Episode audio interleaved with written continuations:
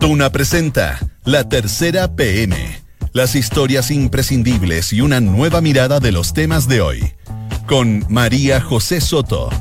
Auspicio de Inmobiliaria Sinergia. Duna. Sonidos de tu mundo.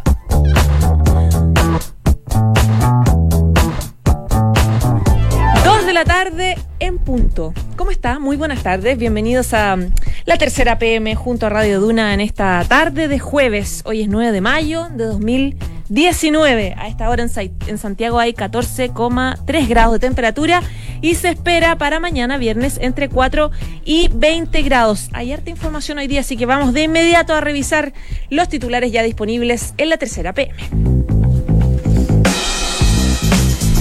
Hoy el ministro del Interior, Andrés Chadwick, confirmó que el envío de una bomba al presidente de Metro, Luis Legrange, fue un acto terrorista adjudicado por grupos anárquicos.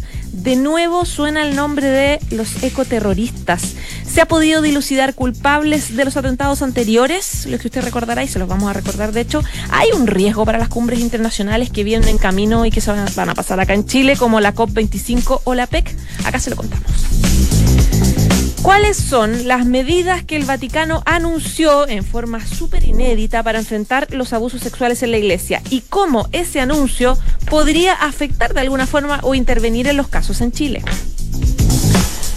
Hoy, en el programa Hablemos en Off de Radio Duna, Nicolás Vergara decía que esta disputa de los fiscales de O'Higgins parecía una pelea de borrachos a botellazos. Bueno, saltaron vidrios nuevos en esta trifulca. Ahora le tocó al fiscal Eugenio Campos. Funcionarios acusan tratos abusivos de este fiscal en sus interrogatorios por el caso Arias. Denuncian que el persecutor habría realizado abiertos actos que podrían ser considerados discriminatorios o vejatorios escolta o asistente personal. Sepa quiénes son los parlamentarios del Congreso que tienen protección para personas importantes. PPI. Les contamos también detalles de este espantoso ataque a balazos contra un diputado en Argentina. Se trata de Héctor Olivares, un diputado de la provincia de La Rioja, y su acompañante que fueron atacados en los alrededores del Congreso en Buenos Aires.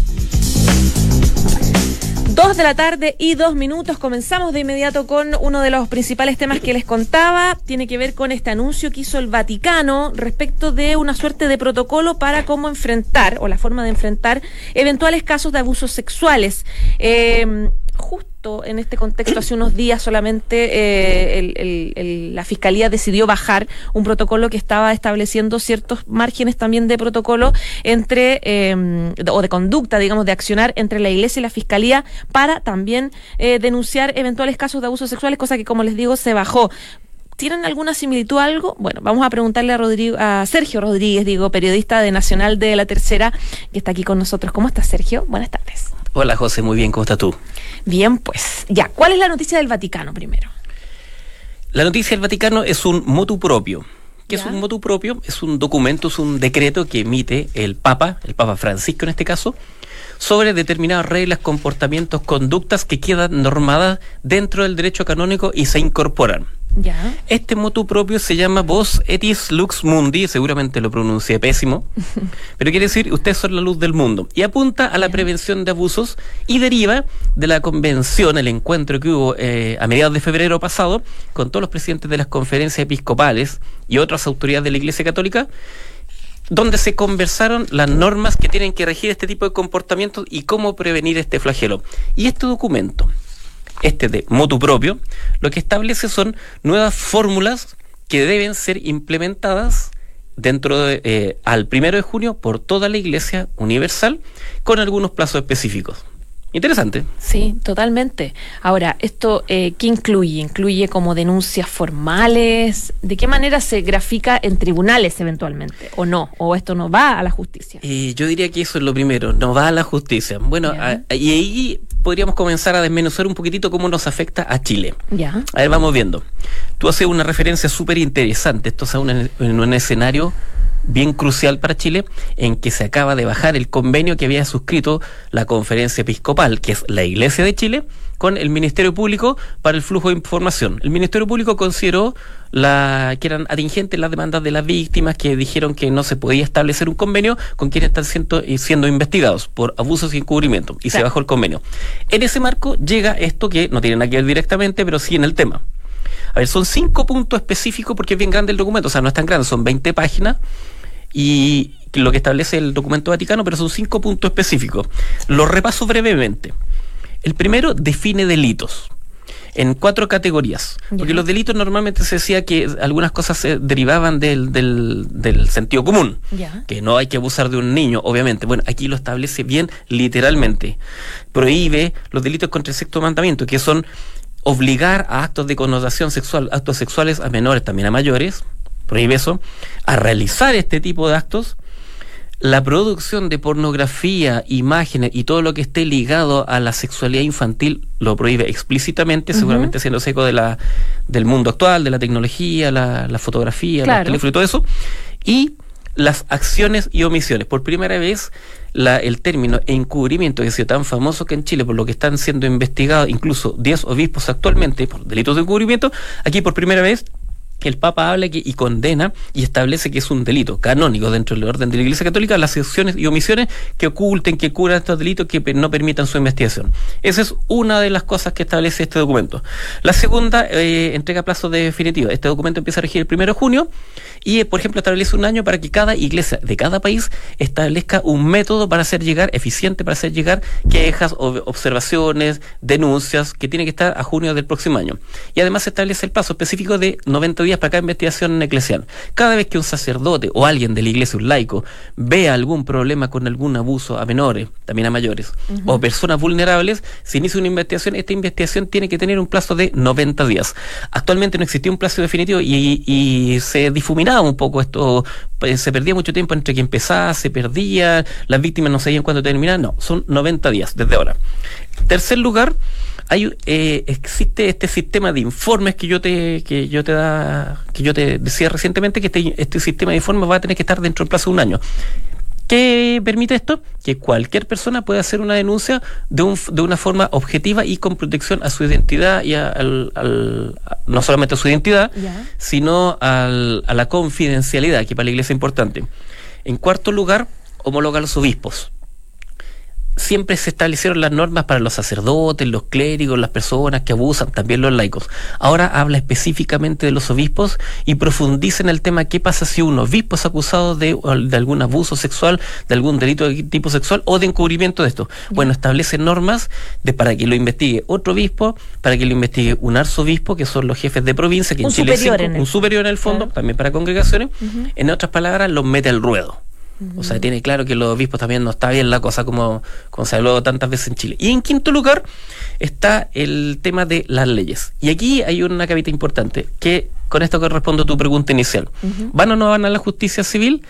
no se pronuncia. El Vaticano siempre ha sido renuente de ir a la justicia civil, siempre ha sido muy celoso de guardar bajo el argumento eclesial de la confidencialidad, que es muy importante, de la persona que denuncia algo, algún clérigo, algún sacerdote, algún obispo, algún guía espiritual, queda allí y de allí tiene que ser la misma persona la que vaya a la justicia civil de cada país. El Vaticano nunca ha estado de acuerdo eh, en, términos directos. Como institución, como institución que vayan y se entregue todos los antecedentes a la justicia. De hecho, aquí en el caso chileno, los antecedentes de Caraíma, del juicio de Caraíma, no se han entregado a la justicia civil. ¿Y, lo que, y qué es lo que establece acá? Que en, hay que seguir las normas de cada país. Eso es lo que, lo que dice. Algunos lo leen como trampita. Yo lo veo como una explicitación de normas que han sido históricas en el Vaticano. Lo que dice este documento de mutuo propio es que todo esto se hace y se denuncia, llega a la iglesia, llega el sacerdote, el obispo, quien sea, y se deriva la justicia en la, o sea, se deriva la justicia o se, se procede según las reglas de cada país. ¿Qué pasa para el caso chileno? La ley no obliga a los sacerdotes de la iglesia a denunciar a la autoridad civil. Ese es el convenio que están tratando de suscribir. En Chile no están obligados por ley. Así. Mm. Entonces, Como en muchos países, que no, no está legislado, digamos, obligar a... No, por supuesto. De hecho, hay un proyecto actualmente en el Parlamento que busca que los sacerdotes y otros oficios tengan que denunciar, como lo hacen profesores, como lo se hace con funcionarios en aeropuertos, que ante cualquier delito contra menores tiene que ser inmediatamente denunciado. Por ejemplo, un, un funcionario fiscal, un funcionario público. Claro. Este proyecto busca que todos los sacerdotes, obispos, por ley, tengan que acudir a la fiscalía, a la PDI o a Carabineros a establecer la denuncia ante un órgano competente. Claro. Pero es un proyecto que se va a discutir. Y eso fue una discusión que incluso tuvimos en este mismo programa. De que hecho, venía el el secreto gran- confesivo y todo eso. Claro, de hecho, el gran problema que tuvo ahí la iglesia, y hablaron muchos expertos que decían que todos lo rechazaban, vinculados a la iglesia, rechazaban el proyecto porque estaba el riesgo de tener que abrir el secreto confesión. Claro. Y los detractores de la iglesia, que en justicia también dicen que bajo el secreto de confesión, por ejemplo, lo han dicho las víctimas de Caraima, bajo el secreto de confesión se han amparado delitos y encubrimientos. O no se han amparado, sino que se han guardado en el congelador durante años, 5, 10, 15, 20 años. No lo sé. Claro. En Chile. El, el documento motu propio lo que obliga es a seguir las leyes de cada país. Y en Chile la ley no obliga a los sacerdotes ni la autoridad eclesiástica a acudir a la fiscalía. Eso sigue estando dentro de la conciencia o la, o, o- o- o la forma de operar que tenga la iglesia. Aquí la iglesia ha accedido a entregar las informaciones, pero eso, eso en- todavía depende de la buena voluntad de los Claro. sacerdotes del mundo religioso. Lo que sí establece este motu propio, la obligación, porque también, ojo, eso era un detalle, antiguamente o hasta ahora, eh, en la conciencia de cada sacerdote estaba la, obligación de denunciar internamente, por una cuestión de conciencia, una cuestión moral. No, ahora lo obligan canónicamente, y si no delito canónico.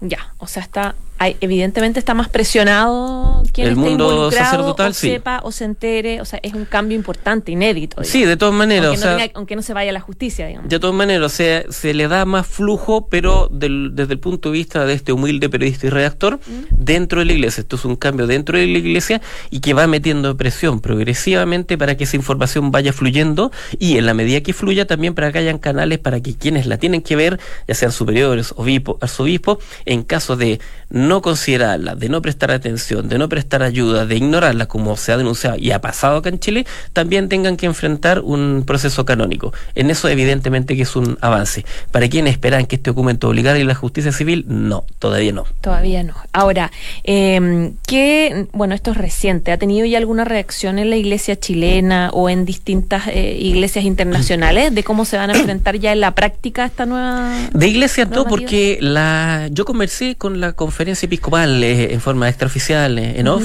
y se me informa, se me, se me hacía notar lo, lo que es habitual, que las decisiones del Papa no se comentan porque son decisiones del Papa, que es infalible. El Papa establece esto y eso se toma como tal. Ya. Sin embargo, eh, sí estamos hablando con canonistas, con personas vinculadas a este tema, vi- viendo lo- las alternativas, lo que eso presupone. Y, por ejemplo, para Chile sí va a presentar algunos desafíos importantes. Ya hay víctimas de laic- eh, víctimas y a- agrupaciones de laicos que esperaban más, que esperaban que luego del- de la reunión de febrero que se tradujo en este documento, el motu propio, esperaban que hubiese una forma de comunicación más directa, una obligación más directa de eh, que, que los delitos fueran denunciados al sistema penal Al de sistema nuestro penal país. de cada país, en el fondo. Claro, y para nosotros el nuestro. No, eso no ocurre literalmente en esto. En eso por ahora no. Sin embargo, también se reconoce que efectivamente se le da la importancia que requiere al tipificar los delitos, punto uno, al establecer la obligatoriedad de todo y, y sobre todo al clarificar el tema del encubrimiento, que era algo vago, que se había que presuponerlo, ahora no. Está claramente establecido que son acciones u omisiones destinadas a encubrir, que eso ya queda mucho más Eso es un avance bien importante. todas maneras, de todas maneras. El tema del encubrimiento. Ahora da la sensación de que la conferencia episcopal, por lo menos acá en Chile, estaba tan dispuesta a firmar ese protocolo. De hecho, recordemos que cuando lo bajó el fiscal Abbott, lo primero que dijeron en la, en la iglesia fue. De todas formas, vamos a seguir estas, estas obligaciones y este protocolo y vamos a ser bastante estrictos respecto de las denuncias que tengamos internas en tener una colaboración mejor con la fiscalía. Entonces, da la sensación de que van a adherir de manera bastante más fácil a, a la nueva normativa del Vaticano. ¿eh? Sí, totalmente. Yo creo que a la iglesia chilena no le queda otra que hacer esto en forma, eh, de forma muy rápida, con mucha celeridad.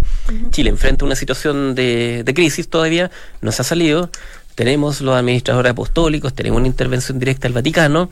Eh, este, este tema de los abusos nos llega muy de cerca, le llega, me refiero a la iglesia chilena, por los casos que se conocen en los jesuitas, en los maristas, eh, Caradima, en el Soypa Santiago, en otras diócesis.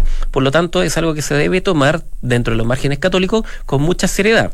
Ahora, la gente que, que participa, los feligreses, tienen que tener muy claro también que gracias a esto van a poder ser más escuchadas, más atendidas, tienen que tener una importancia que antes no se le dio y que se ha ido logrando en base a las denuncias, a, mi juicio.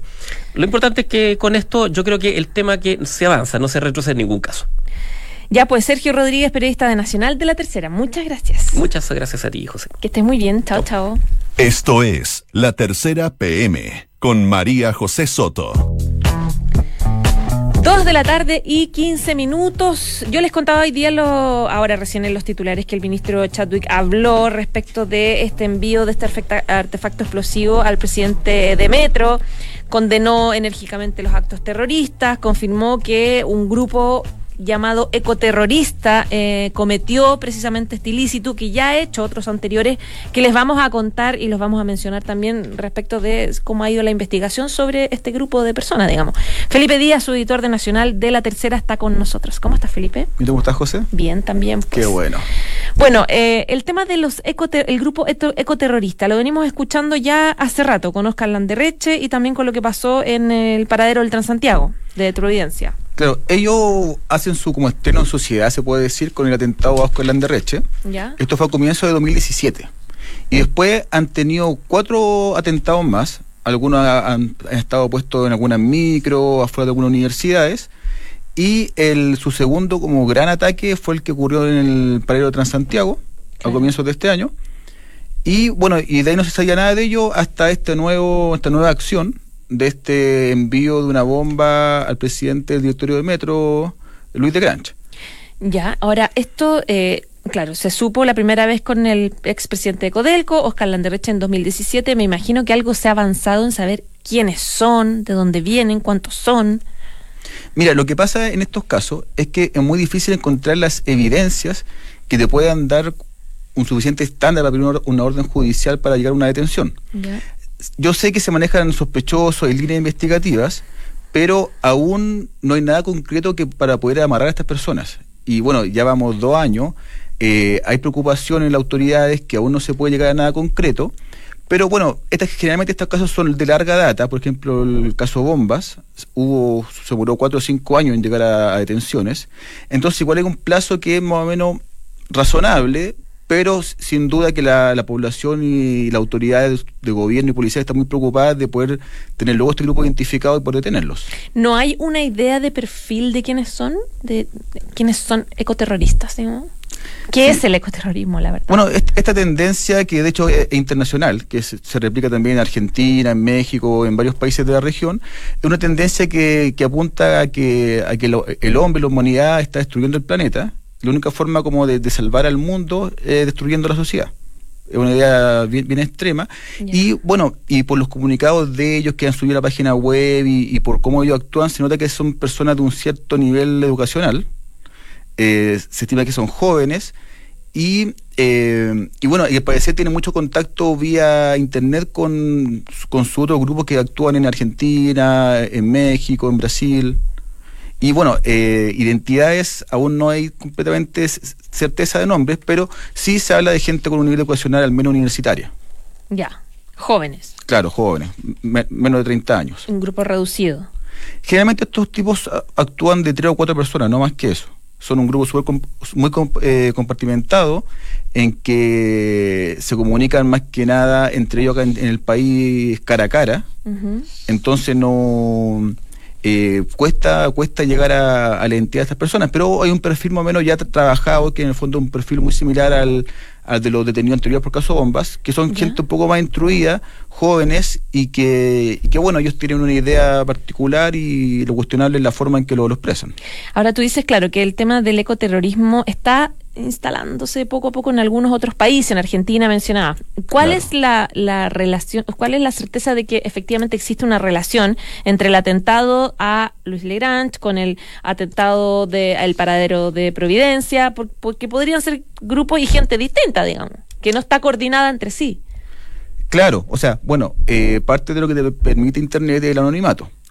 Entonces ellos cuando han subido comunicados en que se adjudican estos hechos, pero sí traen un elemento bien particular, que adjuntan la foto de la bomba que efectivamente envían. Entonces eso te da cuenta que efectivamente que lo que escriben eso, de- claro, de, la, y, de que son ellos. y viendo después con la policía, efectivamente la, la foto de la bomba que ellos ponen en su página web es efectivamente la bomba que después se encontró en el lugar donde fue el atentado. Y eso lo han hecho en los tres casos.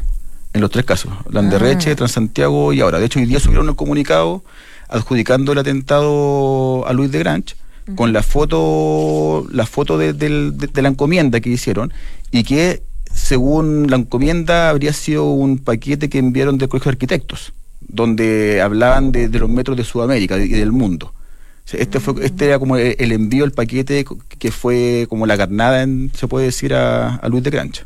Estamos conversando con Felipe Díaz, que es su editor de Nacional de la Tercera. Felipe, eh, vienen cumbres tan importantes donde vienen miles de personas, presidentes, invitados, como la COP25, como la cumbre APEC. Eh, ¿Hay algún temor de las autoridades de que se pueda, ya que ni siquiera hay sospechosos claros, digamos, y si efectivamente se concreta la conexión entre un atentado a otro, ¿hay temor de que se pueda generar algún tipo de atentado en esos días? O sea, desde ya las policías, sobre todo carabineros con el gobierno, están trabajando muy fuerte en la medida de seguridad para esos eventos.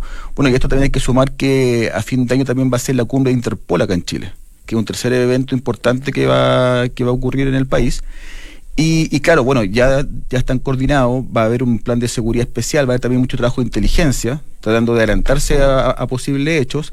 Va a haber un, se también he, reportado y se dice que va a haber un control bien fuerte sobre lo, las encomiendas que es que, que esa, esas jornadas se, se envíen en el país.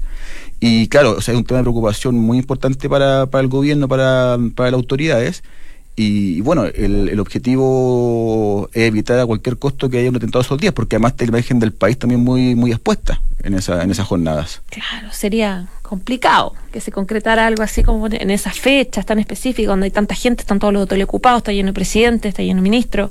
Claro. Bueno, y de hecho, hoy día el ministro Chadwick, cuando habló en la moneda sobre esto, en que condenó el atentado, lo, lo calificó de terrorista, también hizo una salvedad de que se están tomando algunas medidas para. Porque, bueno, el perfil de, la- de los ataques eh, de la derecha y este son bien parecidos. Son presidentes de empresas del Estado, ¿no es cierto? Una, a Landerreche, estos tipos condenaban que que la extracción del, de- de- del, del- del suelo que estaba haciendo Codelco y en este caso de ahora condenaban la línea 3 de, de cómo esta construcción está rompiendo como la entraña de la tierra. Entonces también hay un plan que se está trabajando, obviamente que es bien reservado, sobre evitar eh, futuros blancos. ¿Qué, qué podría ser un futuro blanco en ese sentido? Estos tipos están como obsesionados con la- los presidentes de empresas del Estado. Ya, por las políticas públicas en el fondo. Claro, políticas públicas, sobre todo que tengan que ver con, de alguna forma con el medio ambiente. Con intervenciones Claro, entonces... de obras públicas. claro. Piensa al tiro, no sé, un ministro de obras públicas, por ejemplo, algo así. Claro, no, y de hecho los tipos dicen que va a ser cualquier autoridad o incluso tú, dicen en su comunicado. Porque también recordemos que el atentado al Transantiago fueron dos extranjeros que tampoco eran personas que tenían un cargo de autoridad en el país. Mm. Ahora, eh, ¿hay que tomarse esta- estas cosas en serio o, son un- este típico grupo de, jóvenes anarcos, un poco estudiantes todo, que tuvieron una buena situación y que están de alguna forma generando estos ruidos que a la larga no generan grandes eh, situaciones complejas, sino que más que nada ruidos comunicacionales? A ver, mira, yo creo que ellos efecti- efectivamente están buscando implantar el terror. Porque el comunicado de hoy día, ellos apuntan de nuevo blanco, de hecho dicen que evaluaron ejecutar a, a The Granch y que optaron por el camino de la bomba. Efectivamente la bomba tenía un alto poder destructivo, o sea, si alguien le explotaba esa bomba cerca, puede haber salido seriamente herida. Y yo creo que, que estamos en un punto en que, bueno, si bien son temas bi- bien esporádicos que ocurren cada un espacio grande de tiempo, los tipos sí están actuando ya de forma sistemática. Yo creo que ya sí es el momento de que sea una preocupación importante del país, porque claro, si bien pasan muchos días, meses en que los tipos no aparecen, cuando aparecen, aparecen de verdad y las amenazas la están cumpliendo. Entonces yo creo que, que sí es un tema de preocupación para las autoridades de- del país. Ya, pues Felipe Díaz, su editor de Nacional de la Tercera, muchas gracias. Gracias, por María venir. José. Que estés muy bien. Chao, Igual. chao. Estás en la tercera PM con María José Soto. Dos de la tarde y 24 minutos. Viene entrando la Cata Gopel, periodista de Mundo de la Tercera. Ayer estabas con nosotros y hablábamos de que hoy es un día tan importante porque Cristina Fernández lanza su libro que es, tiene todo el olor al lanzamiento de campaña. Pero pasó una tragedia bien importante en eh, Argentina, tiene que ver con este ataque a balazos a un diputado, lo que cambia totalmente el foco de lo que está pasando allá. Sí, un, un complejo despertar tuvieron los argentinos hoy, tal como tú mencionabas. ¿Cómo estás, Eh, Cata, primero? Muchas gracias por la invitación de nuevo. Ya me siento como en mi casa. Totalmente. Eh, bueno, como adelantabas tú, a eso de 6.50 de la mañana en Argentina, el diputado Héctor Olivares junto a su asesor eh, Miguel Yadón, ellos caminaban rumbo al Congreso de la Nación en Argentina. Eh, ambos viven por el barrio, vivían juntos. Y cuando pasan cerca de un auto por la plaza del Congreso, eh, les disparan a ambos. El asesor cae al suelo y muere en el instante y el diputado recibe una herida de bala por el tórax. Eh, las imágenes después se revelaron a través de un video de las cámaras de la zona, donde se ve que un auto, un marca Volkswagen, desde ahí provenían los balazos. Y frente a esto, el diputado que se ve herido, se percibe herido en las imágenes, intenta pedir ayuda, pero uno de los atacantes baja del auto, eh, hace una especie de reconocimiento del lugar, hace bajar al segundo ocupante, quien después se va caminando, él se sube al vehículo y se retira de los hechos. Ay, qué fuerte, Sí. qué fuerte la frialdad. Eh, ¿Cuánto rato ha pasado ya? Varias horas. Él estaba siendo intervenido. Exacto, han pasado varias horas, var- varios antecedentes, varias hipótesis confirmadas y otras descartadas. Y lo que se sabe ahora, en el fondo, sobre la salud del diputado es que todavía está en riesgo. Eh, la situación es grave porque, en el fondo, a él le impacta una bala que le sale, o sea, le, le entra por el tórax y le sale por atrás y luego le llega al brazo izquierdo. Era lo que decían. Y bueno, frente a su asesor, eh, él recibió entre 5 y 6 balazos, se no alcanzó a ser trasladado con vida.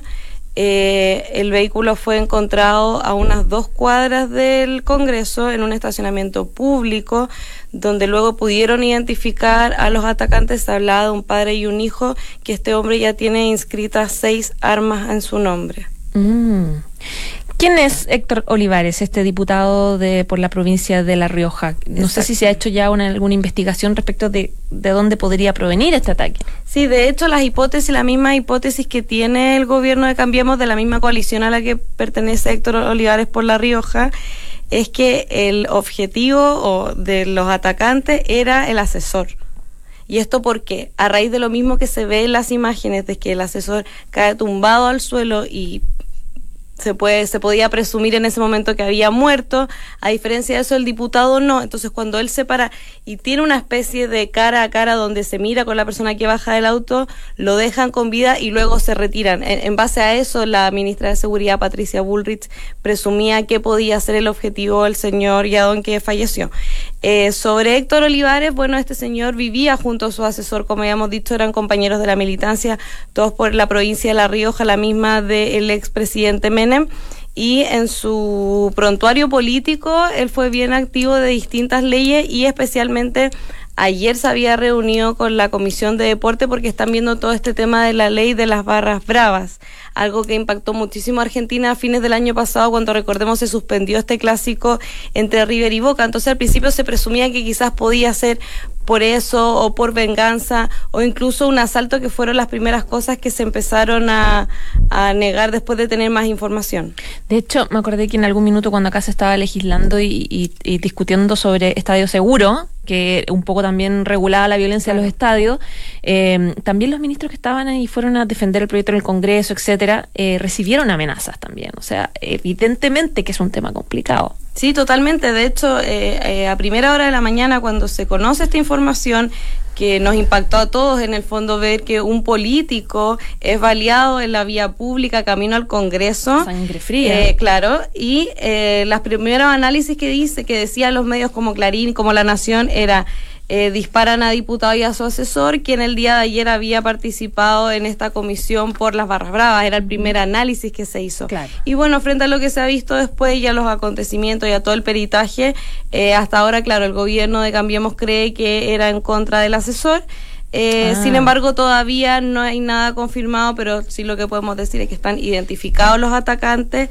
eh, también decían que el conductor del auto también iba en estado de ebriedad. Eh, y bueno, sobre todo esto, además, el, el, gobierno se ha comprometido a llegar hasta el final del esclarecimiento de los hechos. Eh, la mayoría de los parlamentarios que han hablado hasta ahora han descartado que sea un tema con fines eh, políticos o venganza e incluso también habían otros que inoportunamente decían y se hacían cargo de decir que esto también era para desviar la atención de lo que mencionábamos del regreso de Cristina. Esperemos que no sea así, porque francamente eh, es un hecho que nadie querría que se repitiera en su propio país, eh, ni con los civiles, ni con los políticos, ni con nadie. ¿Cómo desordena y cómo afecta un poco el naipe de un día tan importante como es este esta presentación que tenía hoy día Cristina Fernández? ¿Cómo ha sido la reacción, digamos, del kirchnerismo? No sé si va a seguir adelante lo que va a pasar hoy día de la tarde, por ejemplo. Exacto, bueno, las reacciones desde todos los sectores no se hicieron esperar. El mismo presidente grabó un mensaje, la, la ministra Patricia Bullrich también y Cristina Fernández a través de Twitter eh, manifestó su apoyo tanto al diputado como a la familia del asesor fallecido. Ahora bien, eh, hasta, hasta que yo ingresé acá a la radio se hablaba de que el, todo lo que era este tema de la convocatoria por Cristina iba a seguir. Mientras que habían otros de la oposición que pedían que por favor hubiera un poquito de respeto y se bajara un poquito todo este tema de, que era la movilización que se iba a generar afuera del lugar. Porque claro, recordemos que se esperaban que llegaran cuatro mil personas un poco a ver todo este lanzamiento de Cristina y como decías tú, con aires de campaña. Claro, porque tienen pantallas gigantes, entonces la gente va a ir a ver el discurso de Cristina, básicamente. Exactamente. Y claro, eso genera un desorden evidentemente en las calles. Claro, y además que la mayoría de los noticieros están eh, anunciando que a eso de las 8, entre las 10 de la noche, la ministra va a ir, va a contar los acontecimientos. Entonces, claro, tenemos como, mm. en el fondo, un país marcado por la contingencia del día, por esto que es bastante inesperado, mientras otros, claro, esperan este regreso de Cristina y qué va a pasar con ese mensaje que va a dar en el lanzamiento de su libro. Ya, pues vamos a ver qué pasa entonces. Cata Gopel, periodista de Mundo de la Tercera, muchas gracias. Gracias a ti. Que estés muy bien. Chao, chao. Dos de la tarde y 31 minutos. Ya nos vamos. Se pasó rápido la hora. Les recordamos que esta sinergia inmobiliaria que piensan en cada proyecto de casa o departamentos como si fueran únicos. La distribución de los espacios, diseño vanguardista y terminaciones que encantan. Sinergia inmobiliaria, espacios bien pensados. Conócelo en isinergia.cl. 2 de la tarde y 31. Ahora sí, nos vamos. Muchas gracias por informarse con nosotros y ya viene la próxima carta notable, la primera carta de Woody Allen a Diane Keaton.